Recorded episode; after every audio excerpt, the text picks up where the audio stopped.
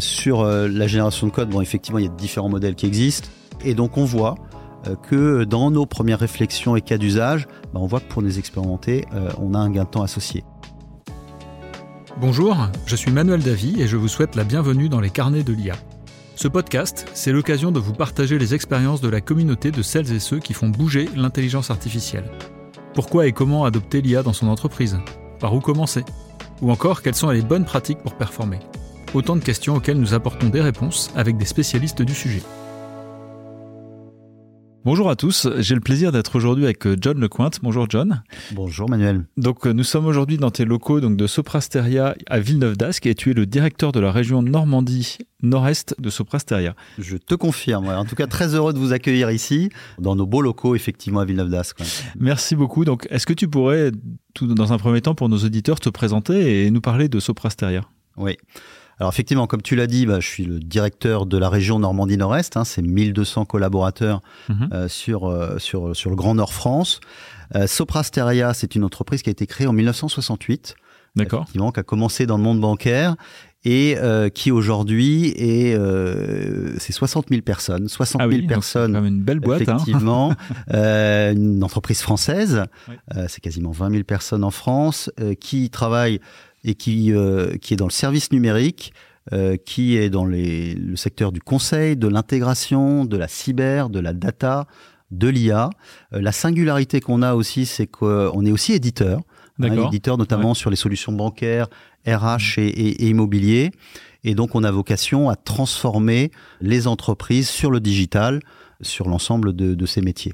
Vous êtes une ESN, ce qu'on appelle une ESN. Exactement. On appelait ça les SS2I avant. À l'époque, effectivement, tu as raison, c'est l'ESN, entreprise du service numérique. D'accord. Et donc, euh, donc l'enjeu, c'est effectivement d'être leader de la tech en Europe euh, pour Soprasteria sur les années à venir. On est le deuxième acteur français hein, euh, mhm. euh, dans les services numériques. Euh, donc on en est très fiers et, l'idée c'est d'accompagner tous nos clients du mieux possible. Très bien, bah, bravo déjà pour, pour cette, cette belle présentation et cette belle entreprise. La, question que je voulais voir avec toi, c'est que dans, dans, ton rôle en fait d'accompagnement des entreprises sur tout ce qui est sujet informatique, digitalisation, tu as un, poste d'observation privilégié pour identifier quels sont les, les sujets d'intelligence artificielle, puisque c'est notre sujet dans ce podcast, qui intéressent aujourd'hui tes clients entreprises. Est-ce que tu pourrais nous dire un peu ce que tu vois comme sujet qui reviennent de manière régulière Ouais, alors effectivement, ça s'est accéléré hein, depuis fin 2022 où, il y a mhm. effectivement ChatGPT qui est arrivé là.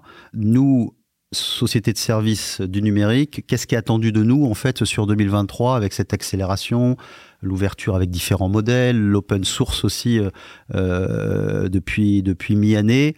On nous attend sur trois sujets. À mhm. la fois être le conseiller sur l'ensemble des modèles, puisque maintenant il y a beaucoup de modèles autour de l'IA générative. Donc conseiller là-dessus, comment les adapter je dirais, dans les sociétés. Donc, euh, donc voilà, faire des choix et comment les utiliser finalement. je, t'interromps un petit peu juste pour préciser le point. Donc, par exemple, euh, tu as une entreprise qui veut utiliser ChatGPT, qui se dit, bon, bah, nous, on s'en fiche, on peut donner nos, nos, données à travers ça. Puis d'autres qui vont dire, non, non, il faut surtout pas que nos données sortent. Et en plus, on voudrait le spécialiser par rapport à notre base de connaissances. Donc, c'est là où vous intervenez. C'est là où on intervient. Alors, déjà, il peut y avoir certains acteurs qui ont en tête ChatGPT et que ChatGPT. Oui, alors que c'est pas la seule option. Alors que c'est pas la seule option. Effectivement, il y a des données publiques, il peut y avoir des données privées, on peut utiliser aussi des données de l'entreprise qu'on peut intégrer dans les IA génératives.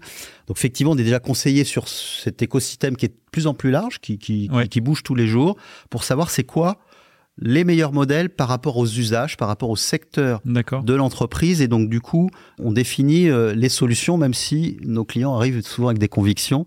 On essaye de leur dire, il y a peut-être d'autres choses à faire. Peut-être pour, euh, aussi pour renforcer une porte ouverte sur ce sujet-là, c'est qu'aujourd'hui, euh, quasiment toutes les entreprises sont interpellées par les agents conversationnels type ChatGPT ou Bard de, Google et veulent s'y mettre. Exactement. Ça, je te confirme que l'ensemble des entreprises, à minima, se posent la question, hmm. soit s'en inquiètent ou soit s'en emparent. Donc ça, c'est il y a, y, a, y a, minimum euh, ce sujet-là.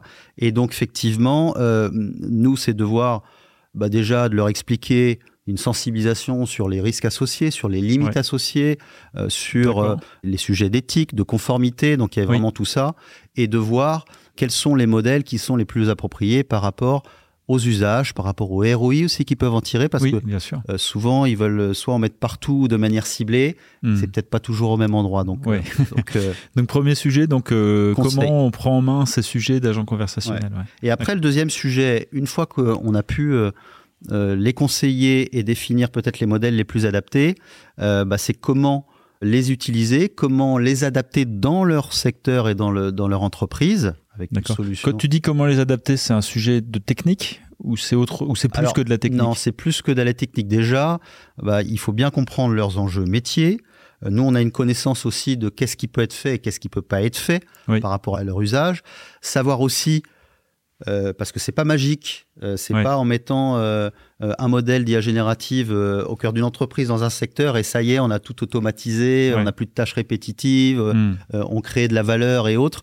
non, ça s'applique plus facilement à certains endroits. Donc déjà, c'est quoi les enjeux, c'est quoi, c'est quoi l'approche?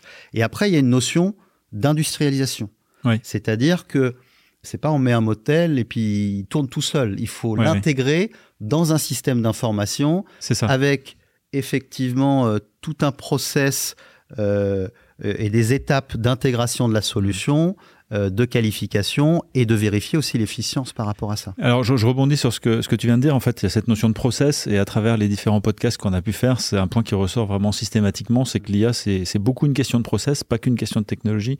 Et donc ce que tu viens d'expliquer le confirme également pour la partie agent conversationnel.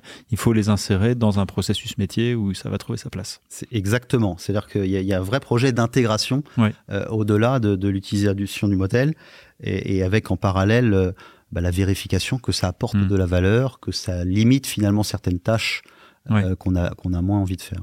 D'accord. Et donc le troisième sujet, du coup et, le troisième sujet, bah, une fois que on a conseillé, une fois que bah, on, a mis en place ou intégré euh, euh, le modèle, bah, c'est de les accompagner un petit peu sur bah, sur les changements que ça peut avoir, soit d'organisation, ça peut être sur des aspects RH, ça peut être sur des aspects euh, limite aussi euh, d'usage. Euh, c'est plus dans l'usage, je dirais, de ces, de ces modèles-là.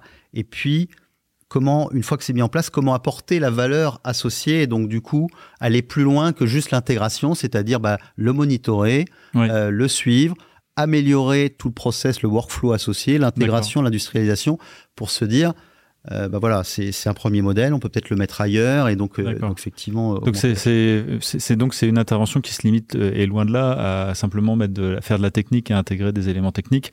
Il y a tous les impacts, process, conduite du changement, j'imagine également. Exactement, conduite du changement, accompagnement dans l'utilisation, dans les mmh. approches, mais aussi d'être critique par rapport aux résultats qui sont donnés parce que euh, nous aussi, c'est notre rôle hein, de pouvoir donner la, véracité de ce qui sort.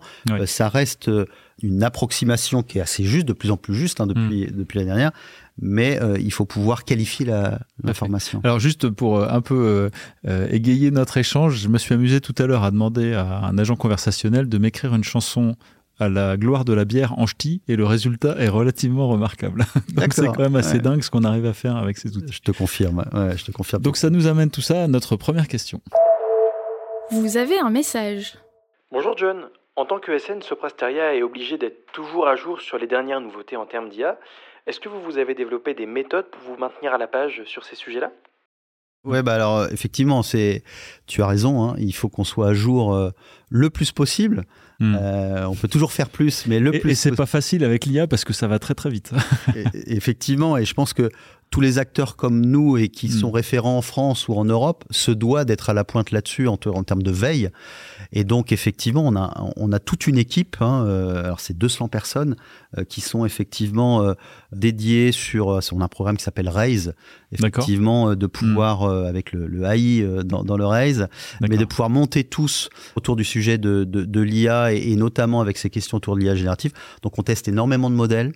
Il y a aussi des, modèles de génération de code. Donc forcément, ça c'est un sujet. Euh, bah, J'avais envie de rebondir là-dessus. C'est que euh, cette veille que vous faites pour euh, le compte de vos clients, pour mieux les servir et leur apporter un service vraiment de qualité, ça vous intéresse également en interne pour améliorer des processus? Tu parles du code effectivement pour les développeurs. Tu peux peut-être nous en dire un peu plus. Exactement. Je, je, peux vous en dire un petit peu plus sur la génération de code. Bon, effectivement, il y a différents modèles qui existent. Ouais on se les a accaparés. Hmm. Euh, on a fait euh, différents POC, tests en interne, euh, pour voir un peu c'est quoi nos premières convictions là-dessus. Ce qui en ressort, ce qui en ressort avec, avec différents modèles qu'on a testés, c'est que c'est un vrai atout et en termes d'assistants virtuels pour nos expérimentés. C'est-à-dire que quand on l'utilise vis-à-vis de nos expérimentés, on voit qu'il y a un apport et un gain de temps un gain de temps associé à nos profils expérimentés avec un usage qu'on a travaillé, qu'on a hmm. industrialisé déjà dans une première donc Vous avez défini aussi des processus d'usage et des règles d'usage. Des règles d'usage associées. Et donc on voit euh, que dans nos premières, euh, premières réflexions et cas d'usage, bah, on voit que pour les expérimentés, euh, on a un gain de temps associé. Maintenant, vis-à-vis plus jeunes, là c'est moins certain, entre guillemets, à date. Par contre, on a une conviction, et là on a un devoir en tant que société de service, c'est de pouvoir euh, former, former au mieux euh, l'ensemble des jeunes aussi sur ces usages pour qu'ils deviennent plus expérimentés et qu'ils puissent utiliser euh, du mieux possible pour aussi eux gagner du temps. Donc voilà, ça c'est les premières réflexions qu'on met en place avec peut-être des, mm. des modèles, des templates, des aussi euh, des, aspects euh, voilà, qui facilitent un petit peu. Parce que tous les jeunes utilisent. Oui, bien sûr. Hein, euh, utilisent. On leur dit bien évidemment les limites et Parfois les, même est trop jeune pour les, les devoirs au collège, etc. Exactement. Je crois qu'on utilise tous, on a dans notre famille tous un peu, un peu des cas d'école comme ça, on l'utilise partout. La limite aussi, et c'est ce qu'on voit sur, sur les plus jeunes, c'est que bah, des fois ça génère aussi des erreurs et, en termes de qualité euh, et, donc qui peut, peut faire perdre du temps, etc. C'est très intéressant parce que ça, ça, recoupe exactement euh, ce que nous a dit Annette Vandelot dans un précédent épisode sur la traduction, en fait que, que les jeunes traducteurs ils avaient tendance à, à trop s'appuyer sur l'IA les très expérimentés pas assez, et que donc il y avait euh, quelque chose à chercher en mixant un peu les, générations pour avoir un usage plus équilibré. Et j'entends que ça ressort également dans vos expérimentations sur la partie euh, développement. Donc il y a peut-être un enseignement général pour tous les sujets euh, qui, ressort ici. Ouais. Je, te, confirme. Donc, et nous, c'est clé hein, pour nous demain. Hein. on, on, a mis, comme je vous l'ai dit tout à l'heure, Soprasteria veut être le leader de la tech en Europe, hein, et, donc on se doit d'être le meilleur conseiller vis-à-vis de l'ensemble de nos clients, d'être à la pointe en interne et de pouvoir aussi euh, bah, pouvoir exposer euh, des cas concrets et, euh, d'évoquer bah, tout l'apport que ça peut avoir. Hmm. D'accord, très bien. Et ben, ça nous amène à notre deuxième question. Vous avez un message. John, est-ce que tu aurais des exemples sur la façon dont Soprasteria intervient auprès de ses clients, des cas d'usage? Alors effectivement, les premiers cas d'usage concrets euh, qu'on a, hein, euh, sur, surtout sur les secteurs bancaires et euh, au niveau secteur public, avec notamment depuis pas mal de temps, hein, on a une solution chatbot qui existe depuis pas mal d'années, qui, s'appelle le Live chez nous et qui est, une vraie offre là-dessus, qui n'était pas sur des modèles IA génératifs, hein, qui était mhm. sur, sur, sur d'autres modèles. Et du coup, aujourd'hui, on a mixé effectivement euh, l'ensemble de, ces chatbots avec une IA générative poussée et sur lequel hmm. euh, on interagit avec beaucoup plus de finesse et beaucoup plus de pertinence, avec beaucoup plus d'automatisation, et qui du coup, du coup donne un assistant virtuel vis-à-vis de l'ensemble des métiers de ces secteurs pour l'instant, mais ça pourrait être étendu ailleurs, euh, sur les réponses associées, avec les données de, de nos clients euh, euh, de manière large. Donc ça, c'est un outil qui est mis entre les mains des, dans le cas de la fonction publique, donc des fonctionnaires qui traitent des dossiers, par exemple, ou dans la banque de, de, responsables d'agence ou de, chargés de clientèle qui sont en train de trouver des réponses pour des clients. Exactement, qui sont sur la production et qui va les aider.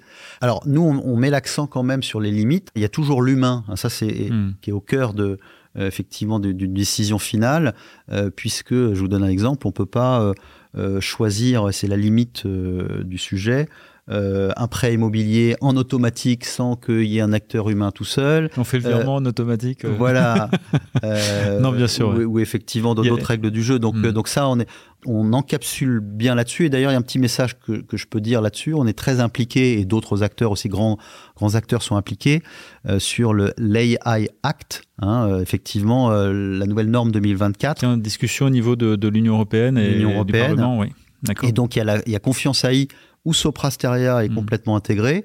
il y a des startups aussi associées, il y a, les, il y a tous les acteurs de la recherche aussi. Donc c'est vraiment un groupement pour définir les outils qui vont définir demain l'éthique, euh, les limites en termes de risque euh, et d'approche. Et donc, du coup, vis-à-vis de, ces exemples que je vous ai donnés dans des secteurs précis, bien évidemment, on va utiliser ces nouveaux modèles qui apportent plus de valeur, de rapidité, et mmh. d'efficacité euh, sur les tâches. Et on donne les limites aussi sur lesquelles être associé. Ça me donne envie de rebondir, c'est que peut-être euh, certains de nos auditeurs pensent que le, le fait de considérer l'IA, euh, l'éthique pardon, dans l'IA est une façon euh, quelque part de, de, faire bonne figure, mais j'ai le sentiment que c'est plus une, en réalité une obligation pragmatique pour l'acceptation des projets. Est-ce que ton expérience corrobore ça ou est-ce que c'est quelle est ta vision là-dessus? Là-dessus, c'est une obligation on voit que le système américain et le système français est, très, est très différent, hein, et notamment lié aux assurances, hein, parce qu'il y, a un enjeu assurance derrière, responsabilité, euh, par rapport aux décisions que peut faire euh, hmm. euh, l'IA derrière ça. Et donc, du coup, nous aussi, on s'est approprié l'ensemble de, ces données pour savoir quelles sont les réglementations françaises ou européennes ou internationales, pour savoir quelles sont les limites de jeu qu'on peut se hmm. donner et, et où est-ce que l'IA ne doit pas aller pour décider à la place de euh, euh, est-ce que j'écrase une grand-mère ou un enfant euh, euh Exemple classique pour la classique que tout le monde connaît, mais mais mais en tout cas c'est les limites qu'on se donne et il y en a des millions d'exemples et les clients se posent ces millions d'exemples. Donc on se doit d'apporter du conseil là-dessus pour savoir c'est quoi les réglementations françaises, européennes et internationales. On est en plus impliqué sur des projets sur la confiance autour de l'intelligence artificielle. Donc, euh, donc oui, on ne peut pas minimiser ça et l'éthique est clé dans les projets. Peut-être pour rebondir sur ce que tu dis, euh, dans notre action, enfin en tant qu'être humain, on, réfléchit, mais aussi on agit en fonction de notions de bien et de mal, en fonction d'une éducation qui nous dit euh, euh, c'est éthique ou c'est pas éthique de faire telle ou telle chose, et aussi un regard critique sur nos propres actions, ce dont l'IA est complètement incapable. Donc on est obligé d'apporter ce cadre par l'extérieur pour éviter évidemment des dérives, comme tu viens très bien de, de l'expliquer pour nos auditeurs. Est-ce que tu aurais éventuellement un autre exemple à nous partager? Ouais, alors après, c'est des exemples plutôt autour de, de l'écrit. L'écrit, alors, notamment avec. Euh, dans, sur, sur euh, les, juristes. Les juristes, ah effectivement, hmm. ont euh, des contrats très très spécifiés où ils doivent croiser dans tous les sens les modèles et, et en fait entre entreprises il y a des, des règles du jeu, des basiques à hmm. respecter, des engagements, des responsabilités et donc là c'est un cas hmm. d'usage qui finalement euh, peut se mettre assez, euh, assez facilement en place, sur lequel on travaille, on conseille et euh, où certains de nos clients nous, nous, appellent là-dessus. D'accord. Donc c'est des choses où effectivement, bah voilà, on va croiser un, grand nombre de données pour avoir une première lecture des contrats et du coup avoir un conseiller virtuel qui nous dit bah déjà là, il y a 15 points clés qui ne vont pas par rapport à ça. Est-ce qu'un juriste donc hmm. un humain derrière peut regarder euh, l'ensemble de ces points et dire ah bah oui effectivement il y a un loup pas un loup. Donc c'est un vrai gain de temps oui. Euh, là-dessus et ça c'est un exemple qui peut s'appliquer dans plein de domaines et, notamment ce qu'on croit aussi hein, c'est que là euh, les usages les plus faciles c'est vraiment autour de l'écrit au sens large puisque les modèles et les données sont très matures en termes d'information hmm. et donc on peut croiser quelque chose qui est, plus pertinent. Oui, oui, donc ce que, ce que cet exemple illustre également, euh, c'est que, encore une fois, l'IA ne remplace pas euh, l'humain, mais elle vient lui apporter une assistance, un gain de temps et euh, des métiers qu'on pourrait penser menacés ne le sont en réalité pas, ils sont juste boostés en fait par cette technologie. Exactement, il ne faut pas en avoir peur, je te confirme que l'humain sera toujours hmm. enfin, en tout cas, c'est notre conviction, sera toujours au milieu, au milieu du paysage et euh, les décisions, les approches doivent être validées et, euh, et, notamment avec déjà l'aspect réglementaire que j'ai évoqué avant, hmm. et puis l'aspect aussi euh, éthique, approche, il y aura toujours l'humain au cœur. Encore un, un, cas effectivement très très intéressant et enrichissant pour nos auditeurs. Est-ce que tu auras un autre cas d'usage à nous partager euh, sur des IA qui ne sont pas forcément des IA génératives justement, mais d'autres types d'intelligence artificielle? Alors on utilise beaucoup des, des traitements autour de la reconnaissance de forme. Euh, donc avec de l'IA, euh, euh, avec différents modèles, des réseaux de neurones et autres, plus classiques, mm. plus, plus traditionnels, qui existent depuis longtemps. Et donc là, effectivement, dans la sphère santé sociale, par exemple, où effectivement on va aider sur certains documents à euh, à, pouvoir les classer les documents de manière de manière automatisée, de pouvoir savoir quel type de document c'est, euh, quelles sont quelle est la euh, quelles sont les informations qu'il y a derrière qu'on peut tirer en, automatique. Et donc du coup, c'est un usage parmi d'autres. Hein. on l'utilise beaucoup plus plus régulièrement ce type d'usage autour de reconnaissance de forme. Euh, et, et, donc donc ça c'est quelque chose qui marche bien. Est-ce que c'est un devis? Est-ce que c'est une facture? Est-ce que c'est une facture Exactement. Il faut que ça aille dans la bonne case? d'impôt? Déjà de le trier et après mm. retirer des informations en automatique. D'accord. Ça existe depuis longtemps.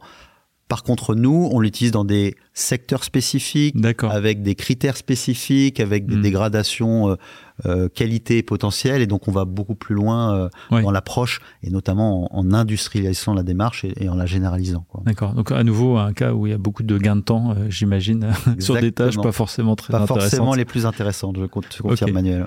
Très bien. Bah, merci beaucoup John pour tous ces, témoignages et ces éléments que tu nous as partagés aujourd'hui. quant à nous, on se retrouve dans 15 jours pour un nouvel épisode. D'ici là, n'hésitez pas à vous abonner à notre chaîne podcast et puis à nous retrouver sur notre site www.iahdf.org. Et si vous êtes intéressé par les IA génératives, euh, sachez que la Cité de l'IA lance une série de masterclass pour vous former et pour expliquer à, à l'ensemble des collaborateurs de votre entreprise comment ça fonctionne. Donc n'hésitez pas à vous inscrire, à retrouver toutes ces infos sur notre site. Très bonne journée à vous et à bientôt.